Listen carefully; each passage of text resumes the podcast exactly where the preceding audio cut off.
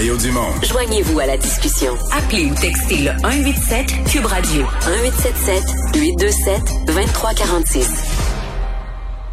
On retrouve Mario Dumont dans les studios de Cube Radio à Montréal. Euh, Mario, les allègements qui ont été annoncés par Québec aujourd'hui, on peut dire que les salles de spectacle les attendaient depuis longtemps, mais les spectateurs aussi commençaient à trouver le temps long.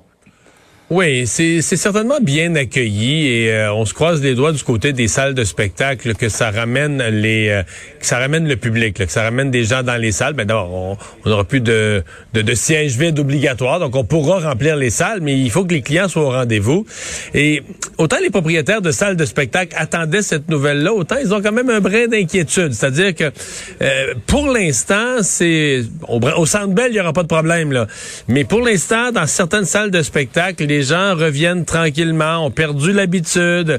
Peut-être certains craignent la COVID et donc euh, ça se remplit pas même avec des salles limitées là, en nombre de places, ça se remplissait pas autant que prévu. Et là, on, leur laisse six semaines d'adaptation. Puis après ça, du côté du gouvernement, on dit qu'on va enlever les programmes. Il y a certaines salles de spectacle qui disent si on se fait couper les programmes et que le retour du public est pas instantané, mais qu'il est lent et progressif, euh, on pourrait déjà qu'ils ont pas trop les reins solides. Là, ils sortent de la pandémie, disons assez amochés financièrement. Donc, c'est pas c'est pas le party là, pour les salles. C'est une très bonne nouvelle. Puis le but d'une salle de spectacle, évidemment, c'est de faire des spectacles et de la remplir. Mais on, on reste, on reste, je dirais, nerveux là, quand même. Probablement plus facile pour les grandes salles euh, et les arénas que, ça l'est pour les petites salles de spectacle. On aura l'occasion d'y revenir certainement avec euh, l'exercice qui commence la semaine prochaine, le 8. Maintenant, c'était aujourd'hui première journée vérité réconciliation, mais euh, pour François Legault, pas question d'en faire un jour férié ici au Québec. Faut séparer ça en deux. Là. Je veux dire, sur le fond, on comprend bien qu'on est en pénurie de main-d'œuvre. On est en pénurie de main-d'œuvre, puis on n'est pas à l'étape de rajouter des jours de congé. On est déjà dans le trouble avec la pénurie de main-d'œuvre. Par contre, aujourd'hui, euh, M. Legault, la façon dont ça a été géré, c'est une journée où les gens racontent. J'en ai reçu une ce matin à LCN, une dame qui. Les gens racontent leur vécu, le vécu dans les pensionnats autochtones. C'est une journée euh, d'empathie, euh, d'écoute, etc. Donc, de dire froidement non à la question, est-ce que cette journée-là au Québec elle pourrait être fériée? Éventuellement. C'est une première. C'est une journée que M. Trudeau a mis. Il a fait ça sur un coin de table. À la dernière minute, on va faire une journée mm-hmm. fériée, mais tout ça. Les provinces n'avaient même pas été consultées à l'époque. Donc, euh, parce que M. Trudeau, aurait, M. Legault aurait pu prendre ça un peu en, délibéré, dire, écoutez, là, on va regarder ça. Euh, l'important aujourd'hui, c'est de souligner euh, le, vécu des, des, Autochtones, etc. Donc, de dire, et en plus, en anglais, d'expliquer froidement, en marchant, ben là, c'est une question de productivité. Ça, ça passe mal. Ça passe même euh, très mal. D'ailleurs, il l'a senti lui-même. Il s'est expliqué cet après-midi. Oui, exactement. Il est revenu essayer de corriger ça après-midi. Mais disons que cette sortie-là de M. Euh, Legault, euh, M. Trudeau qui est en vacances, ça, donc ça n'a pas été parfait du point de vue des chefs politiques comme première grande journée nationale, vérité et réconciliation. Et, tout au courant de la journée, on a, entendu, parce qu'il y a des manifestations, il y en a eu euh, un peu partout, des rassemblements, je devrais dire, il faut revoir, dit-on, la loi sur les Indiens. C'est une loi qui est euh, complètement méconnue chez nous. c'est une loi qui est vieille, euh, puis sur des principes qui respectent en fait qui respectent plus rien de ce qu'on se dit aujourd'hui mm-hmm.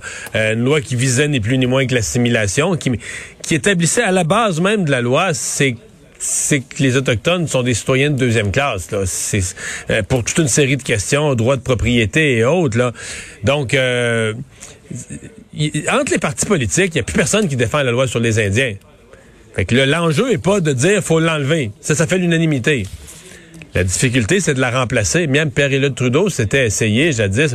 Parce que le jour où tu dis, OK, on enlève la loi sur les Indiens, là, tu, tu soulèves l'autre question qu'est-ce qu'on met à la place, quels sont les nouveaux principes directeurs, euh, comment on finance tout ça, parce que là, il faudrait que tu aies des ententes avec chacune des communautés euh, sur le partage de leurs ressources naturelles, leurs revenus, euh, leur autonomie, comment ils gèrent leurs affaires, mais avec quel revenu que tu leur laisses. Que...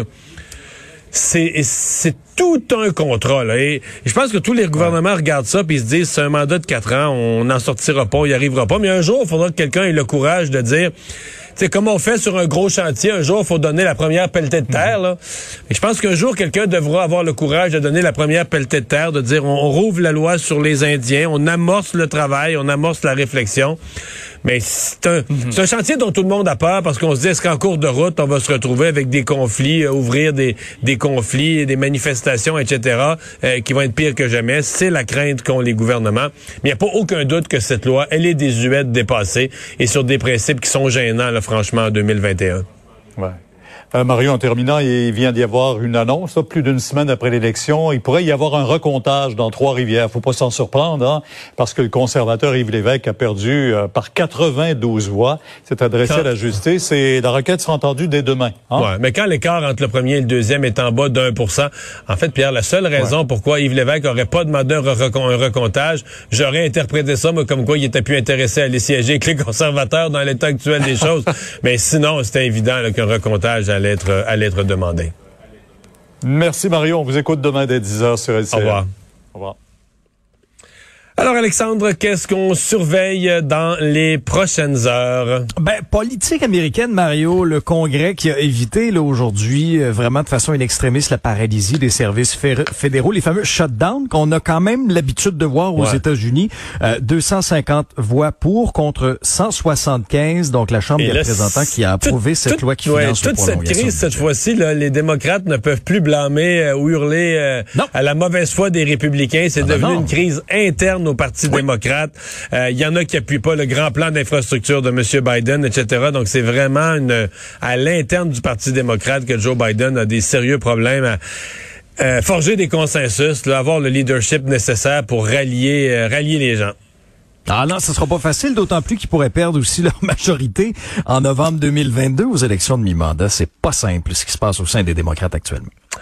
Alexandre, merci. Merci à, vous d'avoir été avec nous au cours de ces deux heures. Je vous donne rendez-vous demain, 15h30. C'est Sophie Durocher qui prend le relais. Bonne soirée.